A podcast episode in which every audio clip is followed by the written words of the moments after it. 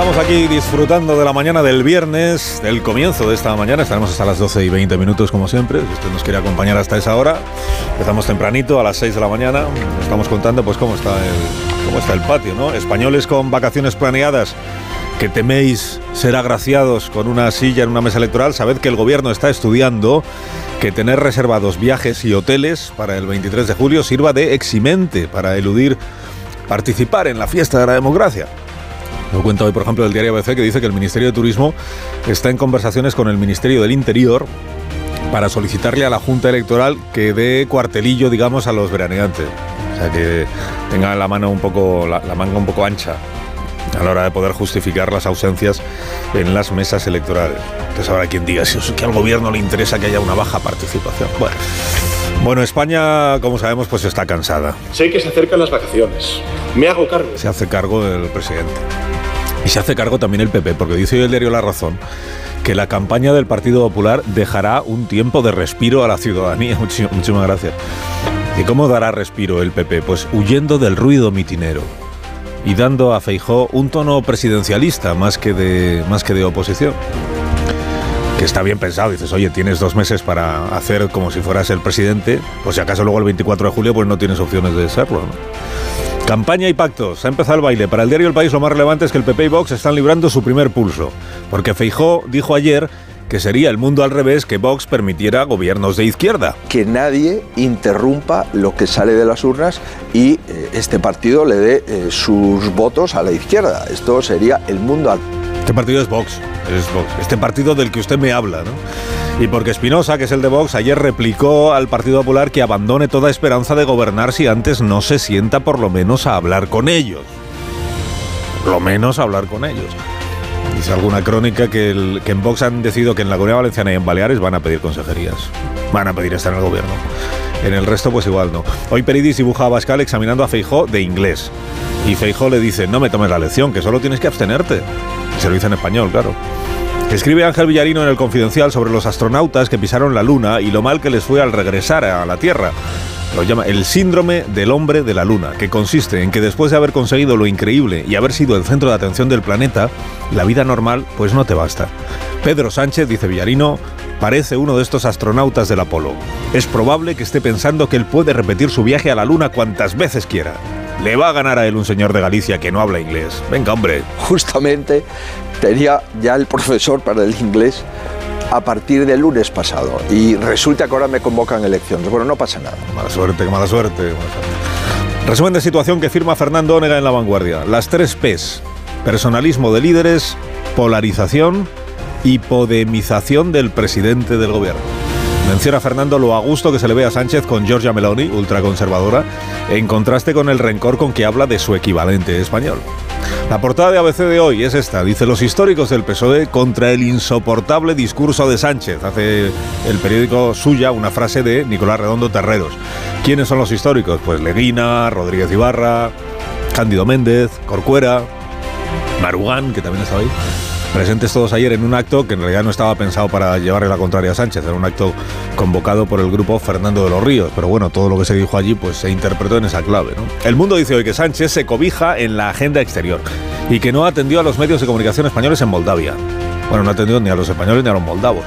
Ramón en su viñeta de ABC se pregunta si acaso no estará planeando Pedro Sánchez cambiar el Falcon por un F-18, por lo de la OTAN.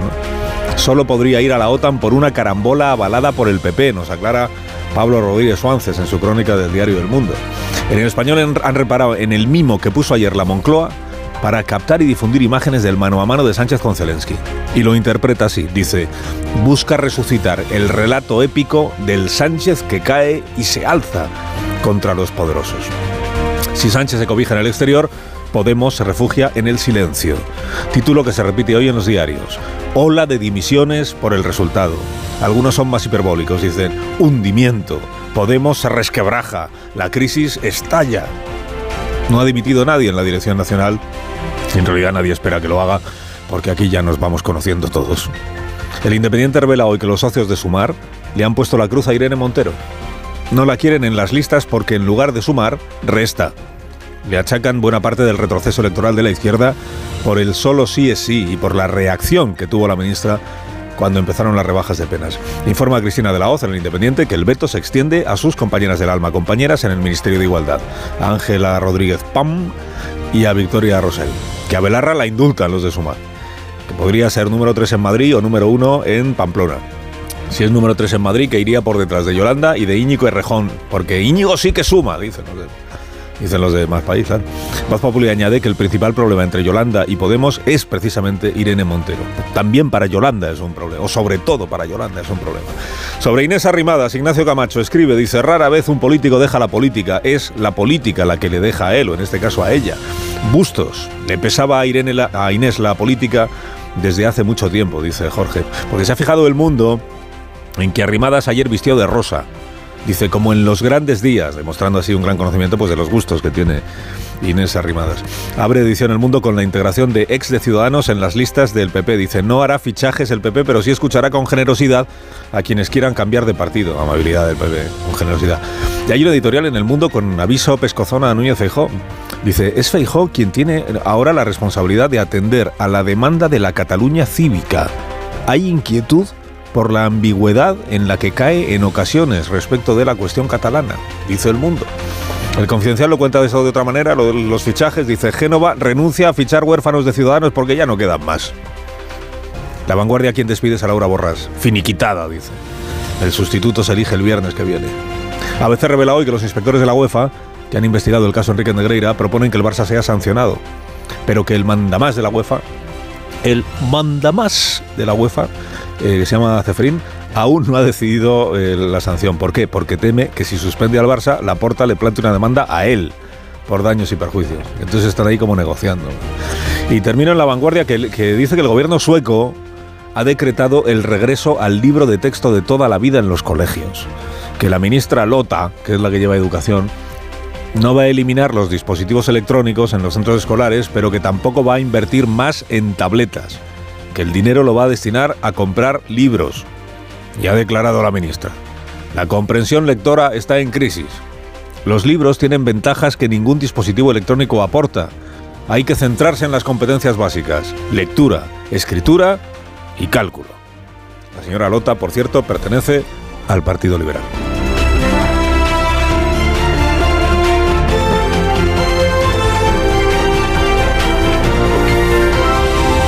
Con Carlos Alsina en Onda Cero, somos más de uno. En Suecia sí sobrevive. Pues aquí está el gallo a la torre como cada mañana a esta misma hora. Buenos días, Rafa. Buenos días, Carlos Alsina. No le estamos prestando demasiada atención a las negociaciones express de Yolanda Díaz para levantar su plataforma Sumar. La noticia más reciente es que, si bien integrará a Izquierda Unida, no va a contar con Alberto Garzón como candidato por Málaga, pero porque el coordinador general de Izquierda Unida quiere dedicarse a otra cosa, dejar paso a otras caras, caras nuevas, no porque su partido haya desertado de la causa. Los problemas de sumar son otros, y el principal es que ahora todos los partidos que le integran, o al menos los principales, están pidiendo exactamente lo que a Podemos se le viene negando desde hace tiempo. Tanto Más Madrid como Compromís quieren mantener una relación bilateral con la dirección que les garantice el nombramiento de los cabezas de lista allí donde son hegemónicos. Vamos a reconocerle algo a Pablo Iglesias. Esto que ahora plantean los de Rejón o los de Valdoví se describe en los medios como hacer valer su peso, que es una bonita perífrasis que se le niega a Podemos, porque como lo plantea Podemos se describe como una ambición inaceptable, un fulanismo que complica cualquier integración. Mira, leo ahora en el diario.es un subtítulo que parece algo así como alentador, ¿no? Dice, las conversaciones prosiguen con los resultados de las municipales y autonómicas encima de la mesa y queda por dirimir qué peso tendrá cada organización en la confluencia. Hombre, pero si eso es lo difícil, queda por dirimir todo. La ley de régimen electoral dice que los partidos y federaciones que establezcan un pacto de coalición para concurrir conjuntamente a una elección deben comunicarlo a la Junta competente en los 10 días siguientes a la convocatoria. Y ahí deben hacer constar denominación de la coalición, las normas por las que se rige y las personas titulares de sus órganos de dirección o coordinación. De esto, de esto todavía pues, solo tiene lo primero, el nombre. Concluye la torre, concluye. Pues concluyo que, que quizás esto explica que a cuántos, siete días, seis días del plazo, la tele de Podemos estuviera poniendo a caldo a Yolanda Díaz, con conclusiones como que ha acabado su propia tumba o que Sumar ha muerto. Bueno, pues que el proceso de escucha no parece tan prometedor, ¿no? Que tengas un día estupendo, Rafa La Torre. Te escuchamos a las 7 de la tarde en la brújula de Onda Cero. Gracias por madrugar con nosotros. Es mi trabajo. Tertulia esta mañana, Aurora Nacarino Bravo. Buenos días, Aurora. Pues muy buenos días. Muy buenos días. Buenos días, Pilar Velasco. ¿Cómo estás? Muy buenos días, Alsina. Buenos días, José Antonio Vera. Buenos días. Mm, Buenos días, Amón. ¿Qué tal, Carlos? ¿Cómo estás? Rubén, pues ya que lo preguntas, pues verás. eh, A ver, pues, venga. pues bien, no. bien, la verdad es que bien. Sí, ¿Y qué? Entonces, Bien, bueno, pues he llegado, pues cansado, no, yo si me preguntas yo te cuento, pues Sí, cansado un poco, llego al final el de fin la de semana, semana, claro, es que empezó muy claro. temprano la semana esta vez. el domingo, ¿no? Recuerdo. Empezó el domingo por la mañana, ya con los líos. Madrugón del lunes después. cómo van las cosas. Tú fíjate, pues hemos llegado al viernes y ya Alberto Garzón anuncia que no se presenta a las elecciones generales. Es un disgusto a, a quemar ropa. No me des un disgusto a quemar ropa así porque te oyes ya en mil viernes no tiene sentido. Además lo ha hecho como se hacen ahora estas cosas, que es publicando un texto en, en redes, en redes sociales. En redes sociales. Otras veces pues se convocaba a la prensa, ahora ya no. Dice buenos días, dice está bien porque además dice buenos días. Eh, sobre las próximas elecciones. He tomado la decisión de no presentarme. Continuaré como coordinador de Izquierda Unida. Agotaré el ciclo como ministro del gobierno. Es verdad que sigue siendo ministro. Así como seguiré trabajando en Sumar para hacer a Yolanda Díaz presidenta del país. Presidenta del gobierno del país, Alberto. Pero dejo la primera línea de la política. Se lo he comunicado a la dirección de, Yolanda, de Izquierda Unida y a Yolanda Díaz. Es una decisión muy meditada. Aspira a promover la renovación de las caras públicas de este proyecto. Como republicano siempre he creído en la renovación. He estado 12 años en primera línea, pasé de las plazas del 15M al Congreso, de allí al Gobierno de España, recuerda un poco pues, su trayectoria. No sé cuánta gente recordará el trabajo, tiempo y energías que he dedicado durante estos 12 años. Tengo la esperanza de que la gente lo recuerde como una contribución positiva, pero de lo que estoy seguro es de que quien sí va a recordar el tiempo y la energía dedicados es mi familia. La primera línea de la política es muy exigente. A partir de ahora quiero cuidar más y mejor a la gente a la que quiero. Y quisiera terminar, dice, con un agradecimiento a las personas que me han apoyado y acompañado durante estos años. Sin ese sostén, estoy seguro de que hubiera sido mucho más difícil dar esta pelea. Entonces, la despedida, eh, bueno, despedida, despedida de Alberto Garzón eh, como diputado en, en las Cortes. Porque en la política va a continuar, por lo que. Sí, al frente, al frente de Izquierda Unida.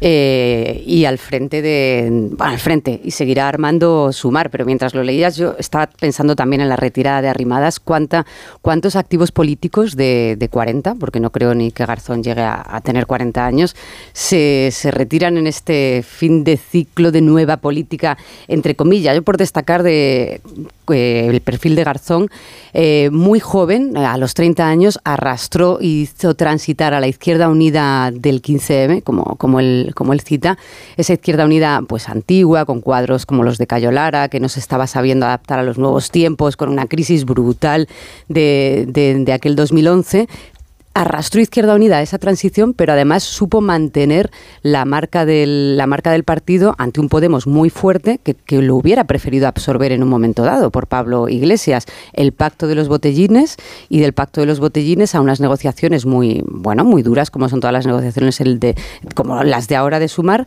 manteniendo la marca de Unidas Podemos, porque lo lógico casi en ese momento hubiera sido pues ser absorbido. Se retira 12 años ¿eh? en el Congreso de los Diputados, que han pasado sí. volando, parece. Bueno, yo estaba pensando que comparado con otros líderes eh, que hemos visto en años recientes, la carrera de Alberto Garzón, a pesar de ser todavía un hombre eh, muy joven, ha sido razonablemente larga, ¿no? Para lo que se estila en, en estos tiempos de, de, vértigo, ¿no? En los que la, la, la política se ha convertido en una auténtica picadora de carne. Yo recuerdo aquellos políticos que hacían carrera en el Congreso durante décadas, ¿no? Se decía aquello como un reproche. Usted lleva 30 años bajándose al coche oficial. Bueno, esto ya no sucede. Yo estaba pensando ahora en los líderes de la nueva generación de políticos.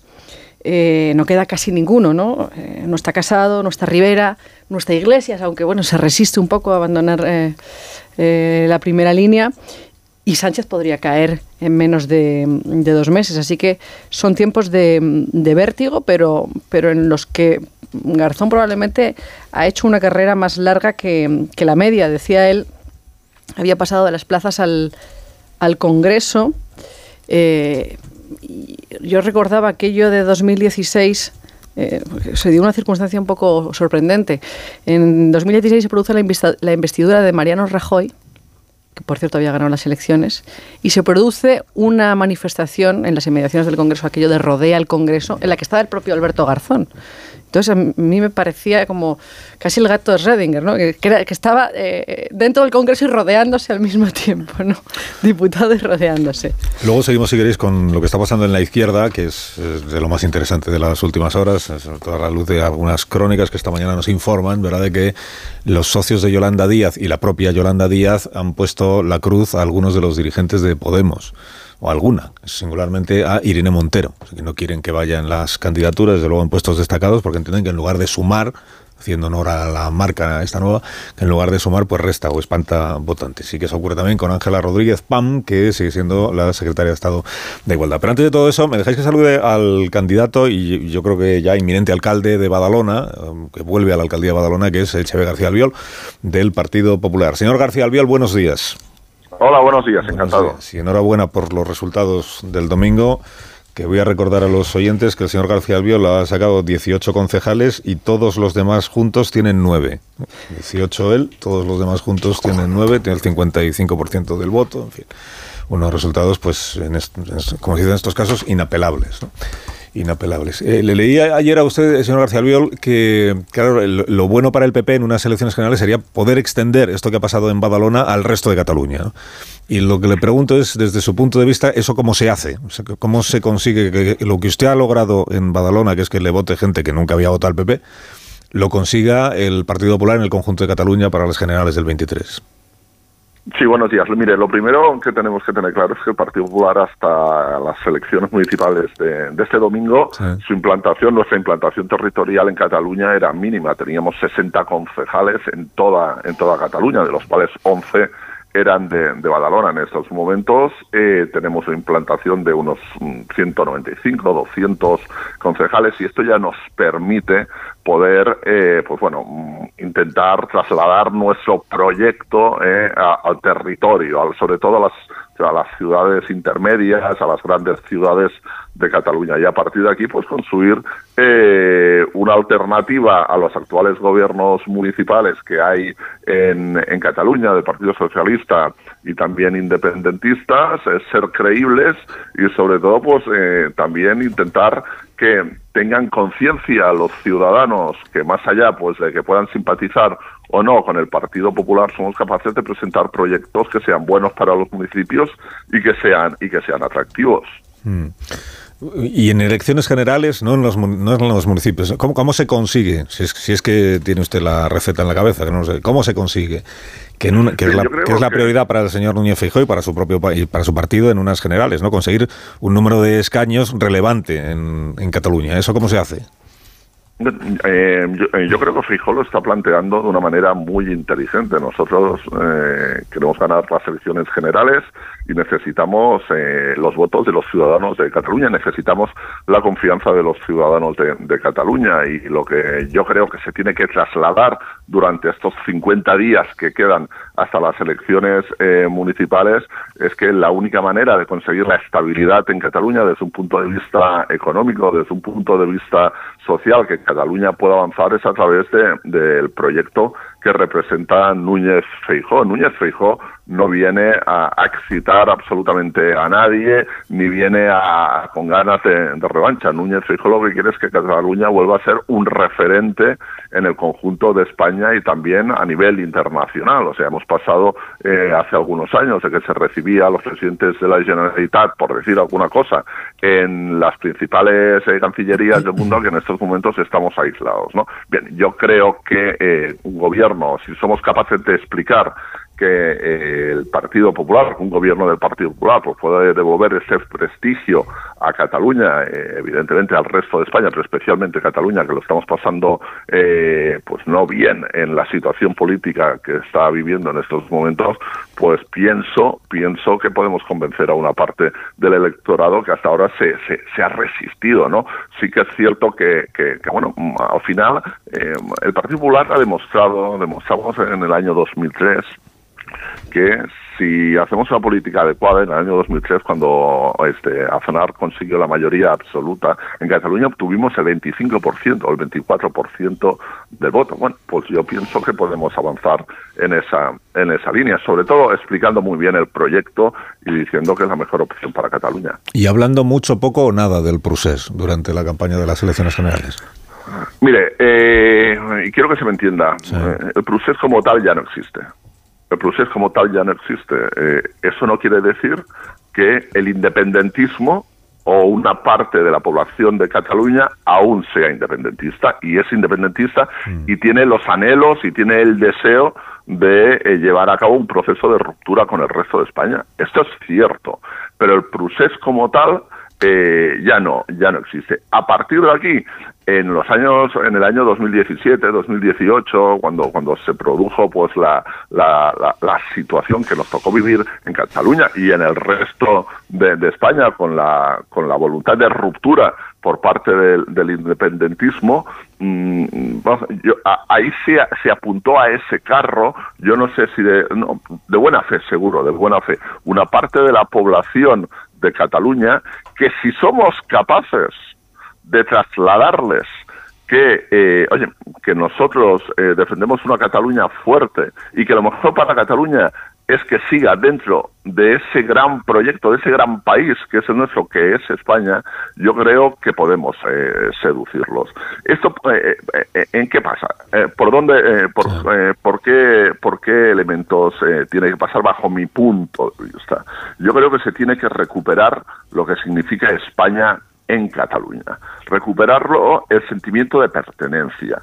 Y eso no pasa única y exclusivamente como pueden pensar algunos, de decir, oye, pues se pone la bandera española eh, eh, en cada esquina. No, eso no pasa por ahí. Recuperar el sentimiento de pertenencia a Cataluña pasa pues porque eh, España vuelva a estar presente, lo que se entiende como como como como el Estado en el buen en, en representación del conjunto de España. ¿eh?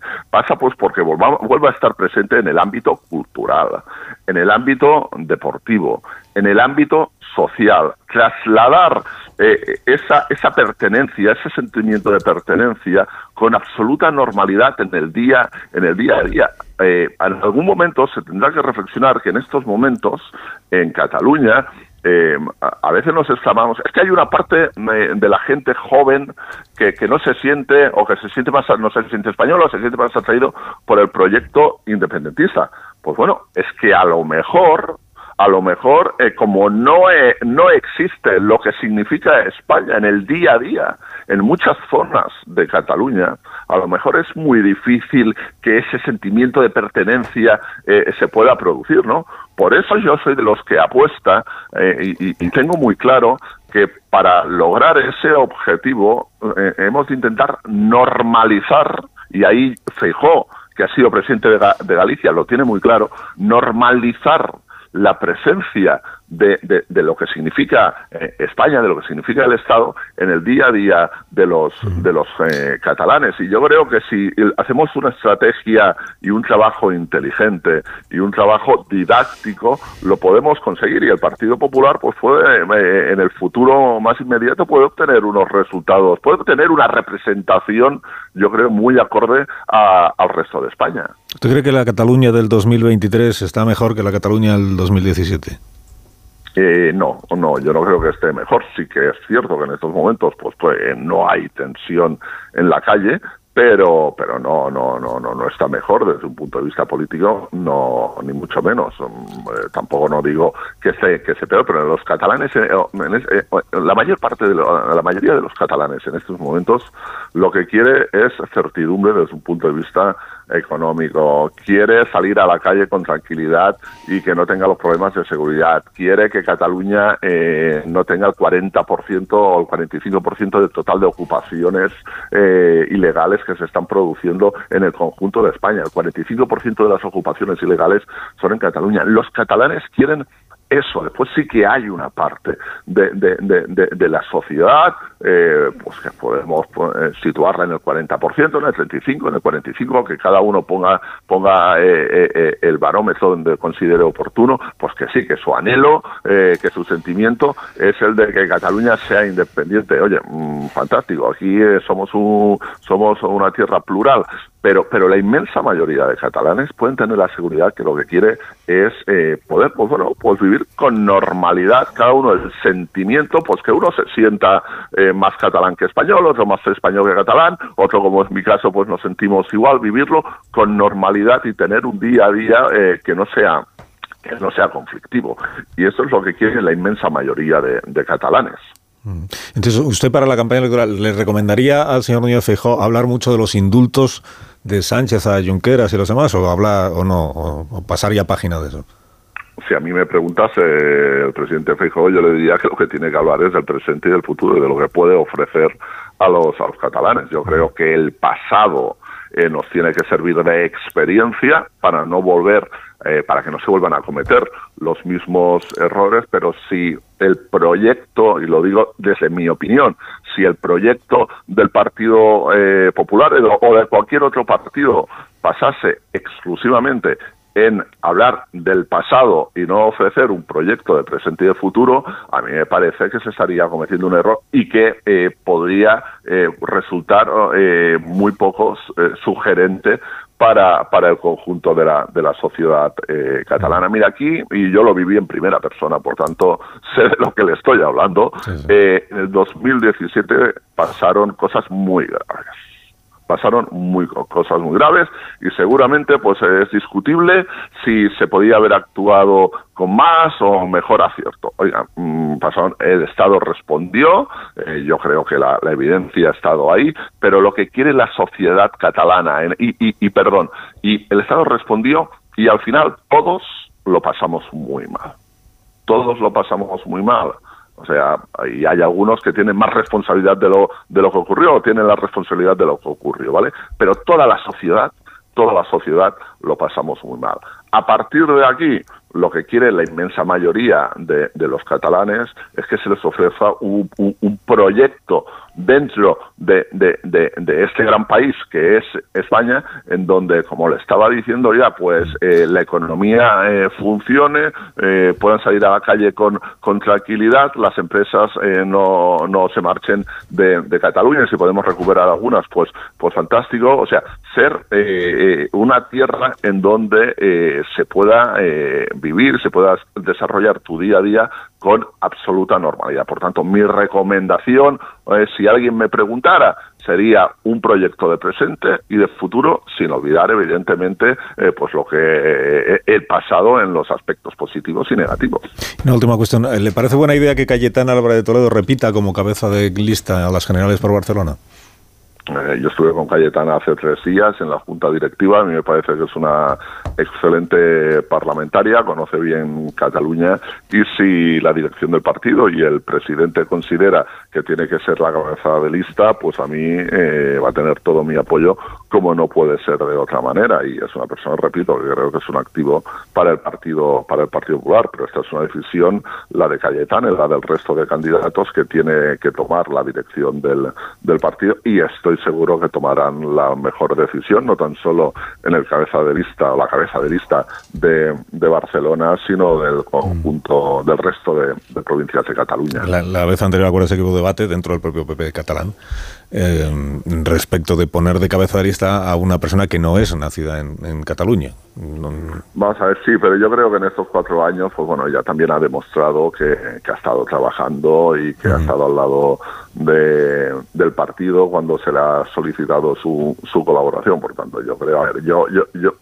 personalmente, repito, porque yo no estoy en los órganos de dirección sí. en este momento, pero yo creo que Cayetana es un activo, esté en Cataluña o esté en Madrid, ¿no? y, y, y, y, lo reconozco y, y, así lo quiero hacer y lo quiero hacer eh, público. Señor García Albiol, gracias por haberme atendido esta mañana y que tenga buen día. Muchas gracias. Gracias. El vencedor de las elecciones municipales en Badalona, eh, este sí que es una victoria incuestionable. incuestionable.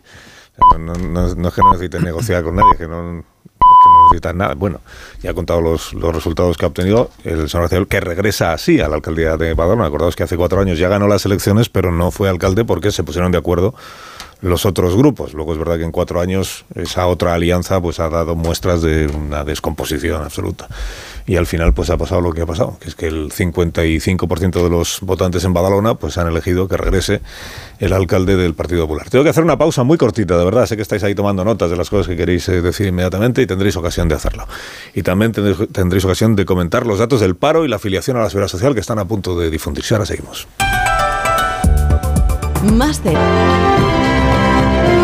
Son las 9 y 5 minutos, 8 y 5 minutos en las Islas Canarias. Randstad Research, que es el Centro de Estudios y Análisis sobre el Mercado de Trabajo y los Recursos Humanos, les ofrece la información laboral, porque estamos en el primer, en el segundo día del mes de junio, eso significa que se publican los datos, se acaba de hacer, del paro y de la afiliación a la Seguridad Social correspondientes al mes de mayo. Datos que nos va a contar Caridad García. Buenos días, Cari.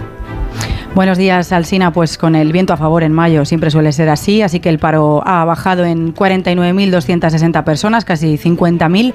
El desempleo se sitúa en los 2.739.110 personas. Esta es la cifra más baja, lo destaca el Ministerio de Trabajo, para un mes de mayo desde el año 2008. Cae el paro en todos los sectores y en todas las comunidades autónomas, aunque el descenso más notable se registra en servicios, con casi 35.000 parados menos. Por territorios, el mayor descenso, Baleares, Castilla-La Mancha y Castilla y León. El desempleo juvenil es también el menor de la serie histórica para un mes de mayo, con algo más de 188.000 parados. Estadísticamente, estadísticamente la temporalidad cae este mes ya por debajo del 14%. Esto es por debajo incluso de la media europea. La contratación indefinida alcanza en mayo el 44%, aunque dos de cada tres contratos de estos contratos indefinidos son o a tiempo parcial o son fijos discontinuos. En términos de afiliación, superamos por primera vez en la historia los 20.800.000 cotizantes. Mayo deja 200.411 afiliados más en términos de afiliación media, 48.000 en términos desestacionalizados. La Seguridad Social destaca esta mañana que nunca los cinco primeros meses del año fueron tan buenos, con casi medio millón de puestos de trabajo creados. Hostelería y agricultura son los dos sectores donde más empleo se creó el mes pasado. El régimen de autónomos gana más de 9.000 cotizantes y, el empleo femenino crece tres puntos, alcanza su máximo histórico 47,2% sobre el total de afiliados. Nunca hubo tantas mujeres trabajando como eh, hay ahora. Pues son buenos datos del dato, eh, buenos datos del dato, buenos datos del paro y del empleo correspondientes al mes de mayo, como, como estaba previsto, y bien está que se mantenga esta tendencia en el retroceso del paro y el incremento del empleo en nuestro país. Eh, Caridad, gracias, cuídate. A vosotros un abrazo. Días, recuerdo 50, casi 50.000 parados menos en el mes de mayo, 200.000 afiliados más a la seguridad social. Eh, no está previsto que yo sepa que la vicepresidenta Yolanda Díaz comparezca ante los periodistas esta mañana para valorar los datos del, del, paro, creo que no me estoy equivocando, porque lo que hizo ya anoche la vicepresidenta fue grabarse ella misma una declaración, bueno, le grabó un propio, una propia en su despacho, lo que fuera, una declaración de dos minutos con un vídeo incluido para que las televisiones y las radios y tal pues podamos utilizar ya esas declaraciones, esas manifestaciones. Bueno, es un es una casi diría es una moda que se empieza a extender entre los dirigentes políticos, que además es una moda que viene de Italia, porque esto es lo que hizo Giorgia Meloni la última vez que ¿Os acordáis de aquel vídeo que se grabó a sí misma yendo hacia la reunión del Consejo de Ministros, contando ella lo que iba a aprobar el Consejo de Ministros, para que sin ninguna nadie que le pudiera preguntar nada, por supuesto, y terminaba el vídeo cuando ella entra a la reunión del Consejo de Ministros, están esperando ahí los ministros como figurantes, y entonces cuando ya le ha contado, ya ha contado en ese vídeo todo lo que van a aprobar, ya apaga la grabación y se ponen a aprobarlo. Y eso fue todo lo que los ciudadanos pues pudieron saber al respecto, porque luego no hubo una rueda de prensa de la primera ministra. Digo, se empieza a poner de moda esta fórmula que es el ministro, ministra, gobernante tal, en lugar de comparecer ante la prensa, se graba un vídeo y, lo, y dice, ahí lo tenéis, ahí lo tenéis. Bueno, pues el que quiera eh, utilizarlo, que lo utilice, faltaría más. De la mano de Randstad Research les hemos ofrecido la información del mercado laboral. Más información en randstadresearch.es.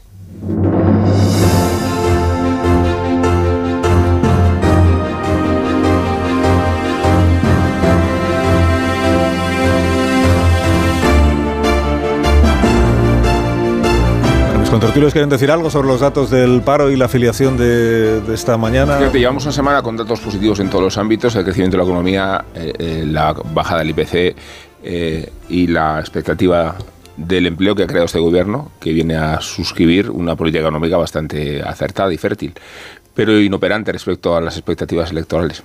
Eh, y esa es una paradoja que desconcierta la situación política de Sánchez, que la gestión en el ámbito donde ha sido fértil no se traduce en absoluto en la percepción del voto o en la realidad del voto más que en la percepción y que esa frustración conlleve eh, todavía un escenario más complicado porque si se hacen pesar mucho más los errores del gobierno, que han sido unos cuantos, que los aciertos, y se hace pesar la figura de Sánchez sobre cualquier otra consideración, ir así hacia unas elecciones creo que le suprime el todo ámbito de victoria que podía manejar, que es que bien hemos hecho las cosas, pero es que ni por esas, ¿no?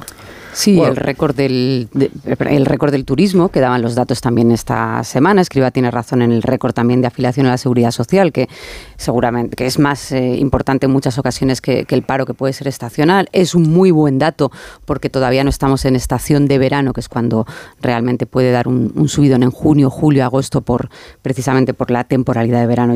Eh, pero estoy completamente de acuerdo contigo y es lógico el desconcierto. Eh, los gobiernos llegan a las elecciones generales intentando llegar con una buena gestión económica, que no siempre es fácil porque las legislaturas desgastan, mm. porque este país tenía o tiene eh, problemas estructurales de, empleo y de temporalidad y con seguramente una de las mejores gestiones de empleo. Es verdad que con la ola a favor de un, de un sobreempleo en, muchísimos países de Europa, eh, en muchísimos países de Europa, pues es verdad que la gestión no les favorece. Eh, dos apuntes, tenemos comunidades autónomas como La Rioja, que estaba en pleno empleo casi entre comillas, con un 8% de, paro y ha tenido mayoría absoluta el PP. Comunidades como Aragón, que también tenía buenísimos datos incluso de empleo, y Lambán ha salido del gobierno, por no hablar de, de esa gestión de la que ha puesto en la mesa Sánchez, que se quejaba y se frustraba la ministra de Hacienda Montero esta semana y que no les está ayudando para hacer buena campaña. Por eso de ahí el desconcierto de cómo van a abordar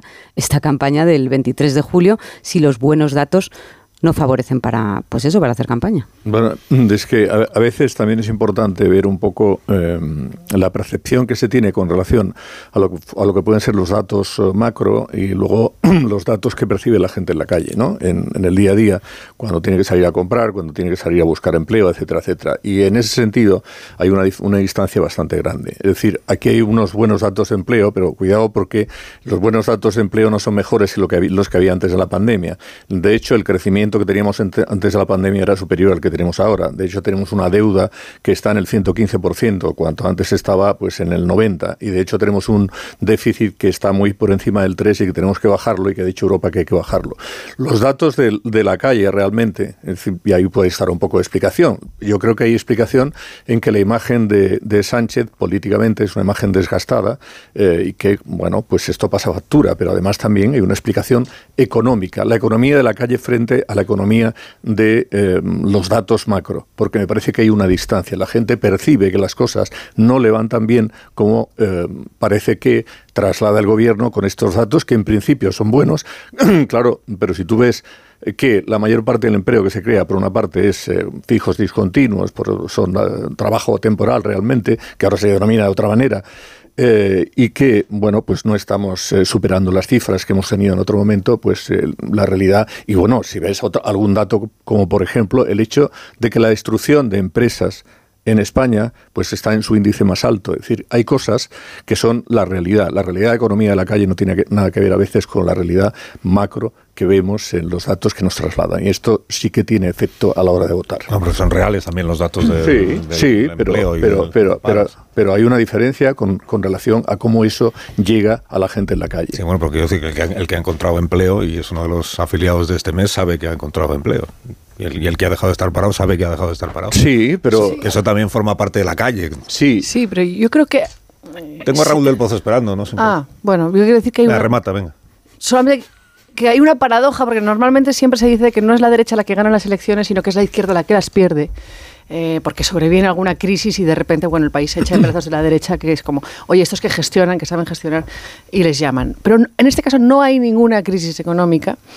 Em, y, y aún así, el PSOE no es capaz de dar con la tecla para eh, solucionar esta pérdida de altura del avión. ¿no?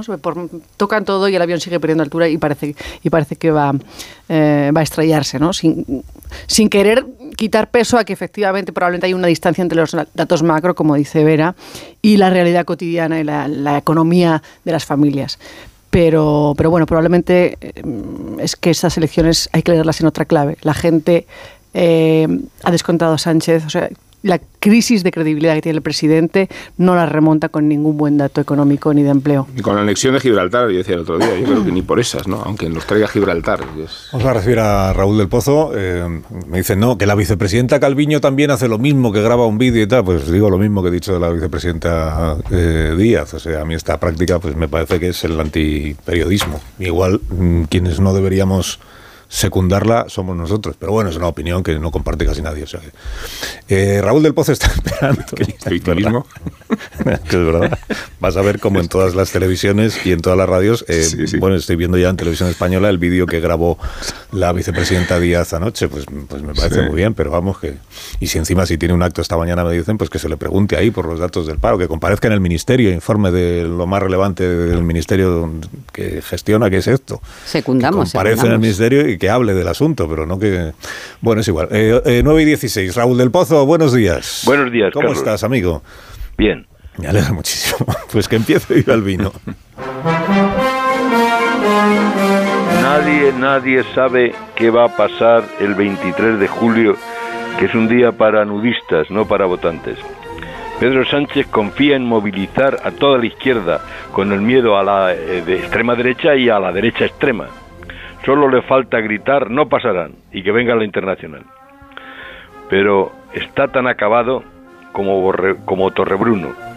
Dirigentes históricos del PSOE piden su dimisión y la refundación del partido. Alfonso Guerra dicho sustituyó el socialismo liberal de 140 años por una alianza con populistas, independentistas y herederos del terror. Es que su soberbia puede hacer haberle convencido de que la derrota del 28 de mayo es reversible y puede empatar en julio, formar un gobierno con Yolanda y seguir con el Frankenstein, cuando como piensa Joaquín Leguina se ha hundido por meterse en la cama con los separatas va a permitir muchos debates porque cree que en ellos machacará a Feijó. Se cree superior en el cara a cara. Feijó no quiere gobernar con vos y ha entregado Extremadura donde nacían los dioses para que no le voten los de Abascal. Aspira a ser la lista más votada y a gobernar con pactos de legislatura. Pero vos exige las presidencias de los parlamentos antes de las elecciones. Puede darle las presidencias de las cortes, pero no los quiere en sus gobiernos ni sobre todo en el gobierno de la nación. La política española es la piedra roseta, un jeroglífico que se escribe de izquierda a derecha. Según Andrés Iniesta, que ahora tiene bodegas y que vende 6 millones de botellas, el vino lo inventó Osiris, que aunque se pisaba la uva como en la mancha. Era un artículo de lujo para escribas y sacerdotes. Se guardaba en ánforas y se dejaba en las pirámides para que lo bebieran los faraones muertos.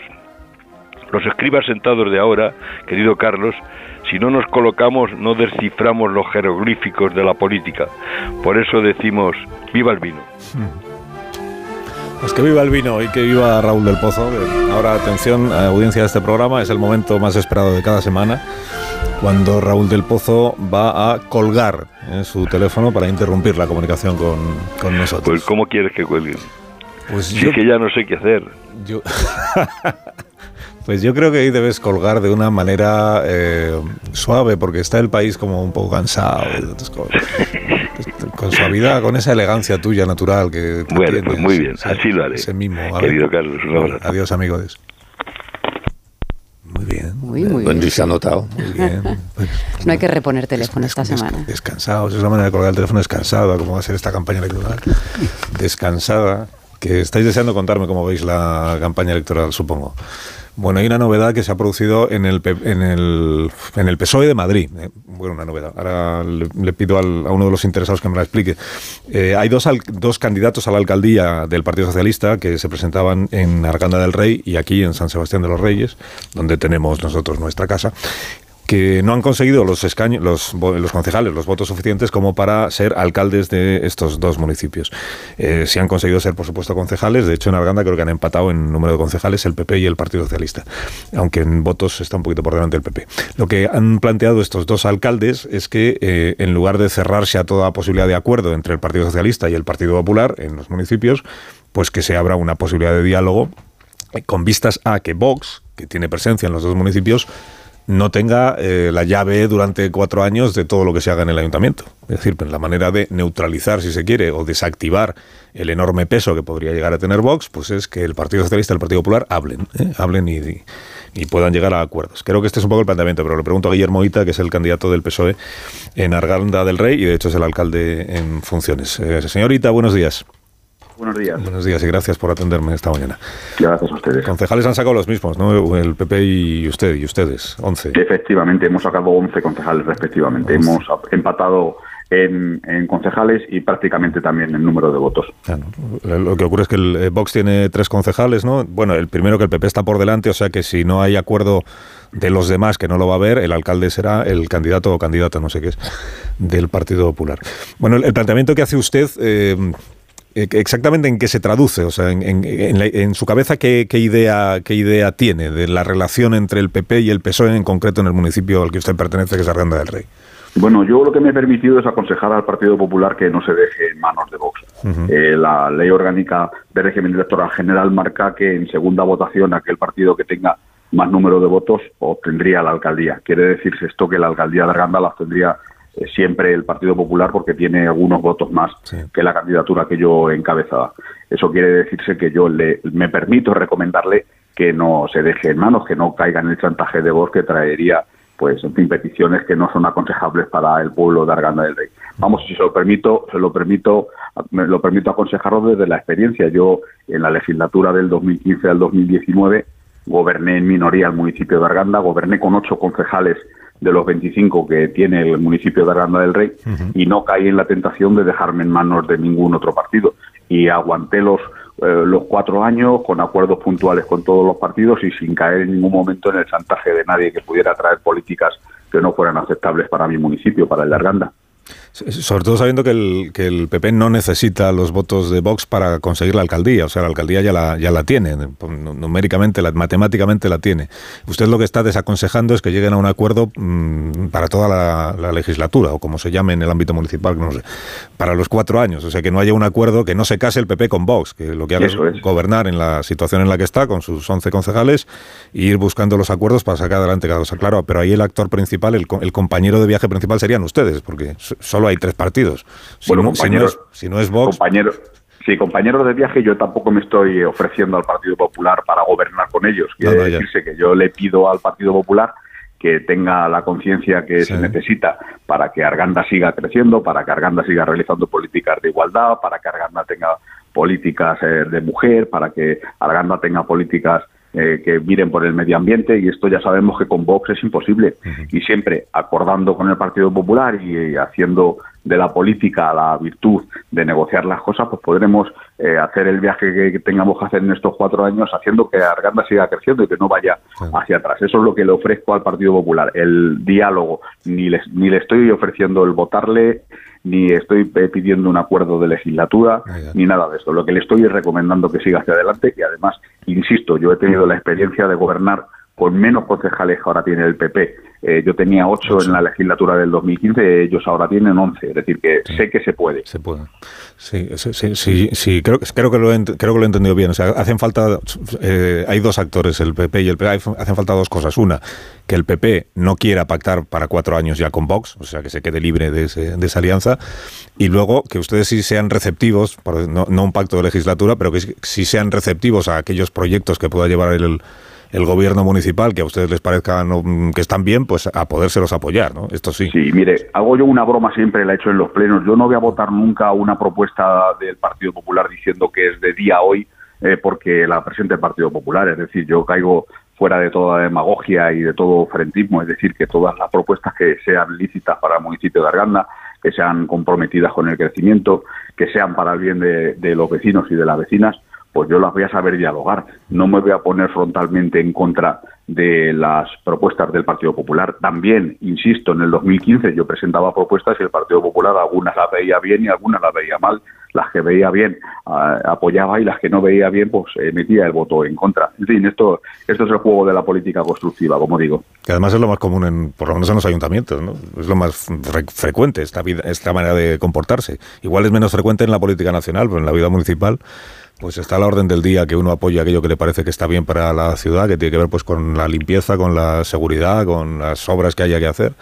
Sí, sí, es que claro, en los municipios es la política aplicada a la vida diaria de los vecinos y de las vecinas. Es algo sobre el terreno que siempre se ha dicho que la, los municipios son escuela de la política para otros niveles, pero es que es exactamente tal cual como, les estamos diciendo. Es que todas las medidas que nosotros desarrollamos en un municipio como el de Arganda, que cuenta con 60.000 habitantes, lo que tienen como objetivo es mejorar la calidad de vida de los vecinos y como usted dice, el que la limpieza sea más efectiva, el que el alumbrado sea mejor, en fin, entonces eh, no vamos hacemos cuestiones de política de alto nivel en el que las decisiones tengan que ver con estrategias muy alambicadas, sino precisamente lo que es la aplicación sobre el terreno de la política del día a día. Esto luego contrasta, y ya termino, Guillermo, gracias por, haberme atendido. Eh, esto sí contrasta con el mensaje que escuchamos en Política Nacional. Esto de, por ejemplo, que, que lo que ha pasado el domingo en España es que una ola reaccionaria y trumpista pues ha avanzado muchísimo en nuestro país. Eso visto desde el ámbito municipal, usted que tiene ahí delante los 10.000 mm, votantes del PP en Arganda, los 9.900 que ha tenido el Partido Socialista, los 2.500 en Arganda eh, existe una ola reaccionaria y, trumpista o son otras cosas las que se han votado aquí. Hombre, hay que tener en cuenta que hay una mezcla de, de ambas cosas. Arganda es una ciudad de tamaño medio y hay mucha gente que vota al alcalde o al candidato alcalde pensando en la persona y las políticas que ha desarrollado, pero también evidentemente afecta a la política nacional y en los últimos tiempos estamos sometidos a una ola, si como dice usted reaccionaria, yo la calificaría bueno pues como una ola eh, que, en fin, que introduce en la política cuestiones de otro tipo que no tienen que ver con la gestión de las cosas del día a día. ¿Pero usted ha tenido la sensación de que el, el, el efecto Sánchez a usted en concreto le ha perjudicado en Arganda o no? No, bueno, usted le llama el efecto Sánchez, yo llamo el efecto de la política nacional y de la política de confrontación que también se produce en Madrid región. En fin, nosotros preferimos que los municipios como en el Larganda del Rey, además hemos hecho valor de ello, que no afectase la confrontación total que se estaba produciendo en Madrid y en, y en España. Nosotros hemos preferido mantenernos al margen y yo eh, lo he hecho como valor de mi campaña, es decir, yo estaba muy orgulloso de que en estos últimos cuatro años, en los anteriores también, los, los ocho que yo he sido alcalde, estuviésemos alejados aquí en Arganda de esa política de confrontación frentista. Guillermo, gracias por haberme atendido y que tenga, en la medida de las circunstancias, uno pierde la alcaldía, pero bueno, sigue dedicado a la vida municipal, que es, sí, sí, por Supuesto, yo voy a, seguir aquí como portavoz del Partido Socialista, en fin, yo voy a seguir trabajando por los vecinos y vecinas, porque es mi vocación y es lo que he venido yo a hacer a la política. Gracias, Guillermo, un fuerte abrazo. Gracias a ustedes, adiós. Gracias, Guillermo el candidato del PSOE en Arganda del Rey. Bueno, y mis contertulias y contertulios, eh, ¿cómo ven la campaña electoral? Bueno, la campaña, las, es que tenemos dos cosas a la vez, una son las negociaciones respecto de lo que ya pasó, respecto de lo que ya se votó y luego la campaña de la expectativa de lo que se tiene que votar el día 23 de julio. No sé cuál de las dos eh, cuestiones os está interesando más. Lo, más real que tenemos o lo más... Eh, donde están los hechos es en las negociaciones que ya están en marcha para las investiduras ¿no? de gobiernos autonómicos y de ayuntamientos. Pilar. Sí, eh, a ver, no sé, claro, un adelanto electoral tiene que nos, que nos ha arrastrado ya a todos a la campaña, ni siquiera pre-campaña, casi ambiente de campaña electoral de cara al 23 de, de julio, ¿no? Con una campaña que todos intuimos que va a ser muy dura, de confrontación absoluta.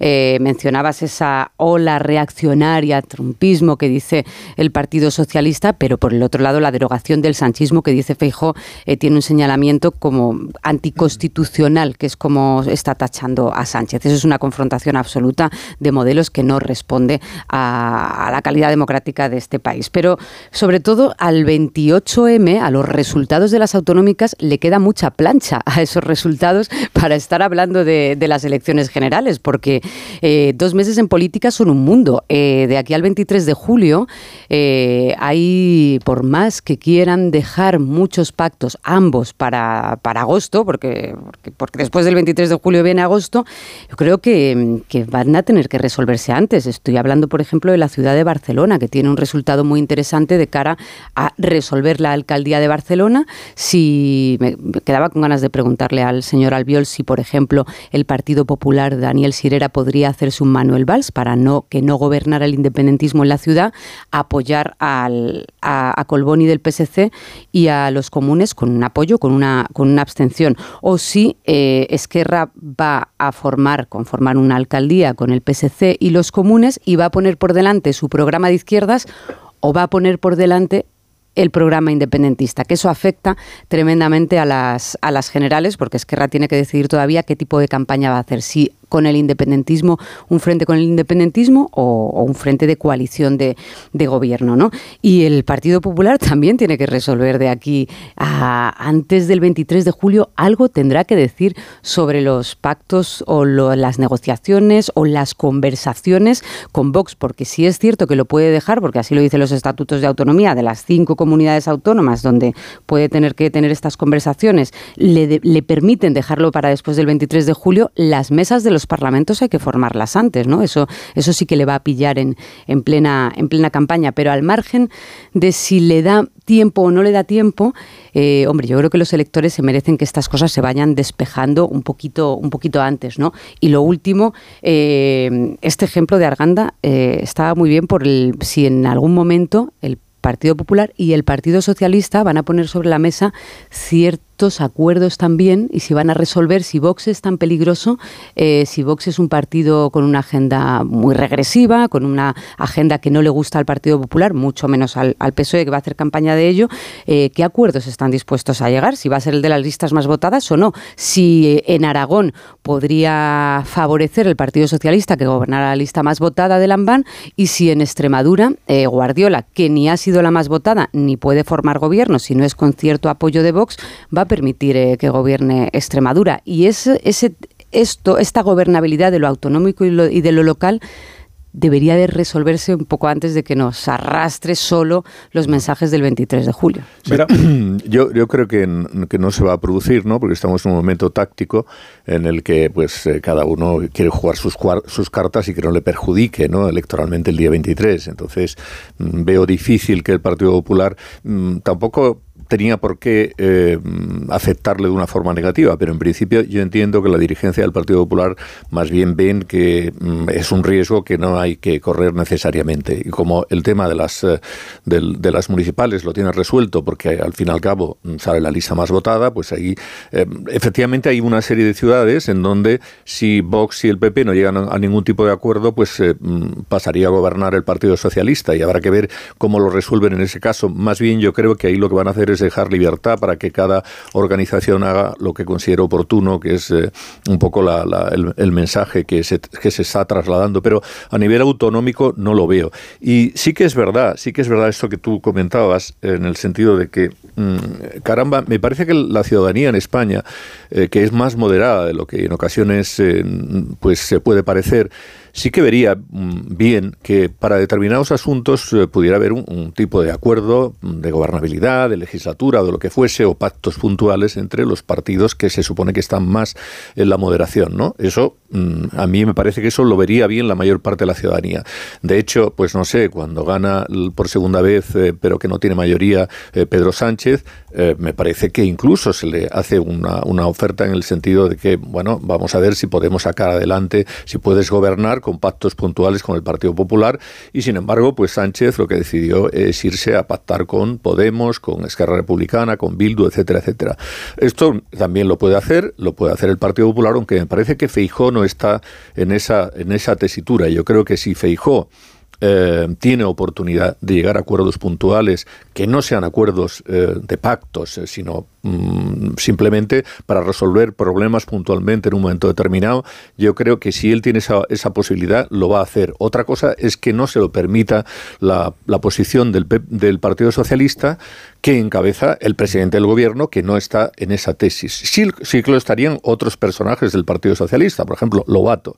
Lo que está ocurriendo en la Comunidad de Madrid, el, el, planteamiento que hemos visto al alcalde, al que era alcalde de, de, Arganda, y otros alcaldes del Partido Socialista en la Comunidad de Madrid, en donde el, el máximo dirigente es Lobato, pues es porque Lobato está en, otra, en otro planteamiento, que es el de eh, sí que se puede hablar con todo el mundo, sí que se puede llegar a pactos con el Partido Popular y sí que se puede felicitar al que gana las elecciones, que es una cosa que tampoco ha hecho a día de hoy el, propio presidente del gobierno. Por tanto, mm, los pactos mm, van a tardar porque no es eh, previsible que nadie se quiera mojar y que eso le afecte, pero si no hay un acuerdo de ningún tipo, que no lo va a haber, entre el Partido Socialista de Sánchez con el Partido Popular de Feijó, al final los pactos de Vox con el Partido Popular se van a producir. Eso no me cabe la menor duda, pero se van a producir después del 23 de julio. Aurora. Bueno, se nos plantea una, una campaña plebiscitaria, y esto ya no, no, hace falta que lo digamos los analistas políticos, creo que el propio presidente Sánchez, el día que convoca las elecciones, lo hace en este sentido. Eh, pero es una campaña que al mismo tiempo se presenta distinta para el PP y para el PSOE. Yo creo que el Partido Popular, en tanto que viene de ganar las recientes eh, autonómicas y municipales, bueno, tiene que plantear la campaña como una campaña de ganador, que básicamente es eh, bueno, mm, no cometer errores y mantenerse, digamos, anclado en esa estrategia de centro que ha cultivado Feijó. Y evidentemente el, PSOE, que tiene que hacer una campaña mucho más audaz, porque ha sido el perdedor, eh, pues tratará de sacar de ahí al Partido Popular, eh, tratará de enfrentarle a sus contradicciones en los, eh, en los pactos que, que, puedan producirse con Vox. También, bueno, a mí me llama la atención que a veces parece que el PSOE ha renunciado eh, no diría renunciado a ganar, porque, porque bueno, Sánchez es un, es un jugador, ¿no? Siempre quiere doblar la apuesta eh, y nunca va a tirar la toalla. Pero, pero ha renunciado al centro, ¿no? Ha planteado la campaña en unos términos eh, bueno, muy confrontacionales, en los que parece que está disputando más bien el voto a su izquierda que el voto, que el voto hacia el PP. Casi casi yo pensaría, ¿no? Cuando, cuando vi el anuncio de anticipo electoral del presidente, dije, si fuera otra persona el que me hiciera este anuncio, pensaría que ha hecho la siguiente lectura. Bueno, eh, probablemente no puedo salvar el gobierno, pero puedo salvar el partido todavía. Y si no hubiera hecho este adelanto electoral, a lo mejor para diciembre ya no, te, no tenías gobierno y tampoco tenías partido. De esta manera se salva el partido. Digo que si fuera otra persona hubiera pensado que el análisis era este, porque tengo serias dificultades para creer que Sánchez puede pensar en algún interés más allá del suyo propio. Eh, pero lo cierto es que eh, tengo la sensación de que la campaña va por ahí, ¿no? Que incluso si se pierde, eh, quieren que el PSOE mm, lo haga con, con el mayor número de escaños posible, eh, reagrupando mucho del voto de, de la izquierda y, y, poder plantear desde ahí una, una, oposición y un regreso a las instituciones que de otra manera, si te pegas un batacazo tremendo, pues tienes una travesía del desierto mucho más larga y de la que incluso se puede poner en duda que vayas, eh, que vayas a recuperarte. Yo, yo creo que hay dos problemas con tanto con la estrategia como con la fecha. Por la estrategia este viraje hacia la izquierda para hacer acopio del votante desesperado de Unidas Podemos en realidad despeja el centro para Feijó si Feijó lo sabe aprovechar. Y ya veremos si lo sabe aprovechar, porque como tenga la tentación de mirar hacia la derecha o hacia la ultraderecha, uh -huh. igual también él pierde la óptica. Por eso digo que, criterio... que yo entiendo que la campaña del PP tiene que ser sí. anclaje al centro y no cometer errores. Exacto. No va a hacer otra cosa. Feijó. Y el siguiente es, es la fecha, porque la fecha eh, lo que crea es la posibilidad de que Feijó postergue los acuerdos. A mí me parecería de un cinismo inaceptable que esta sea una estrategia eh, de contención y de especulación de Feijó y que lo que no se atreve a hacer ahora lo haga después. O sea, me parecería imprudente e irresponsable que un líder político que apuesta sus fichas en el centro de la, de la moderación, luego cuando pagan en las elecciones diga, bueno, ahora que hemos ganado, pacto con Vox. Espero que eso no ocurra. Eh, porque, porque, porque, si, no te tienes que ir a Portugal, además. No, yo, yo, por supuesto me voy a Portugal, pero además cada vez con más, con más, con más entusiasmo. Pero, pero sería de, de, un tacticismo y de un ejercicio irresponsable. Eh, dejemos claro cuáles tienen que ser las relaciones con Vox antes de ir a votar, por favor. ¿eh? Pausa. No después, porque entonces sería una trampa. ¿no? Pausa, ahora seguimos. En 21 minutos, las 10, una menos en Canarias. Ahora volvemos. Entonces, ¿dónde estábamos? Que me estabais hablando de cómo va la cosa esta de los pactos y de las negociaciones, pero hay otra negociación más que también está abierta, que son las candidaturas, las listas. Bueno, hay negociaciones hay dentro de todos los partidos para hacer las listas, ¿no? las candidaturas, pero en aquellos que tienen una expectativa electoral más baja, pues es donde más codazos hay, porque claro, la gente quiere estar en los puestos de arriba que son los que te permiten tener alguna esperanza de ser diputado los próximos cuatro años. Si te toca el número 25 de Podemos en Jaén, pues entiéndeme, o sea, están muertos en términos eh, parlamentarios. Entonces hay una negociación entre eh, Yolanda Díaz, que es eh, Sumar, eh, Más País, que es Rejón y Mónica García de Madrid, En Común, que es Ada Colau, eh, Compromís, que es el señor Valdoví, y Podemos, y otras marcas para ver cómo quedan constituidas esas candidaturas. Por lo que leo yo esta mañana en la prensa, ya os pregunto porque seguro que tenéis mejor información que mm, desde luego yo, eh, dice el, el mayor obstáculo para las candidaturas se llama Irene Montero. El mayor obstáculo, ¿por qué? Pues porque en Podemos dicen, bueno, naturalmente tiene que ir Yone Belarra, que es la secretaria general, pero también la ministra de Igualdad, que ha tenido un enorme protagonismo y que además desde Podemos se reivindica mucho la labor que ha realizado. Frente a las gentes de Yolanda Díaz y la propia Yolanda Díaz, que no parece que tengan la misma opinión eh, respecto del efecto que en el electorado tiene la figura de eh, Irene Montero y la figura del resto del equipo del Ministerio de Igualdad. Bueno, Irene Montero, Ángela Rodríguez Pam mm. y Victoria Rosell, que son las caras más destacadas de, ese ministerio. Que entienden que en lugar de sumar podrían espantar a una bueno, espantar, digamos, desagradar a una parte de los posibles votantes de la nueva marca Sumar. Eh, ¿Cómo está ese asunto? ¿Cómo lo veis? Eh, ¿Qué creéis que va a acabar sucediendo con las candidaturas a la izquierda del Partido Socialista? Que por otra parte son los votos, es verdad, a los que aspira Pedro Sánchez. A diferencia del año 19 que aspiraba a los votos de Ciudadanos, pues ahora aspira a los votos de Podemos. Aquello no le salió bien, pues va a ver si le sale bien ahora esta otra operación. Bueno, candidaturas de la izquierda de la izquierda. ¿Cómo está esa cuestión, Pilar? El tope es 19 de junio para que presenten las, las listas y quedan muchos días y, es fácil anticipar que va a haber, que vamos a ver ruido, que vamos a ver enfrentamientos y que, que, veremos cómo quedan esas, esas listas. Eh, antes de las elecciones se decía aquello de Yolanda Díaz quiere que pretende, o bueno, si Podemos tiene un resultado desastroso, será más fácil negociar. Lo cierto es que ninguna de las dos partes pueden presumir de buenos resultados porque, porque, no, porque Yolanda Díaz no ha conseguido levantar ese voto en las campañas,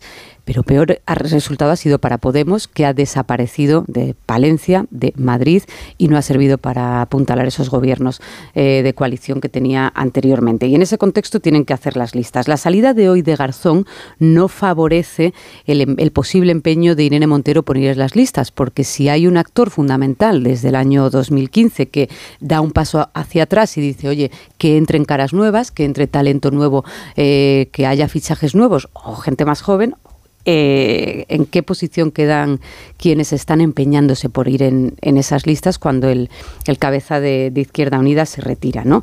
Eh, lo personal importa, lo personal es fundamental y lo vamos a ver en todas las listas, las, el cómo se entiendan quien, en este caso, la líder de, la, de Sumar, que es Yolanda Díaz, con los actores de Podemos. La relación con Irene Montero está rota y está rota, estaba rota en el Congreso y estaba rota en el, en el partido desde que Yolanda Díaz, eh, eh, desde que designó Pablo Iglesias eh, a, Yolanda Díaz, ¿no? Y la relación con Yone Belarra ha sido buena en, durante todo el año, buena en términos de negociación de las distintas leyes, hablaban por teléfono, tenían buena relación. O sea que, que es cierto que Yone Belarra está en mejor posición que Irene Montero.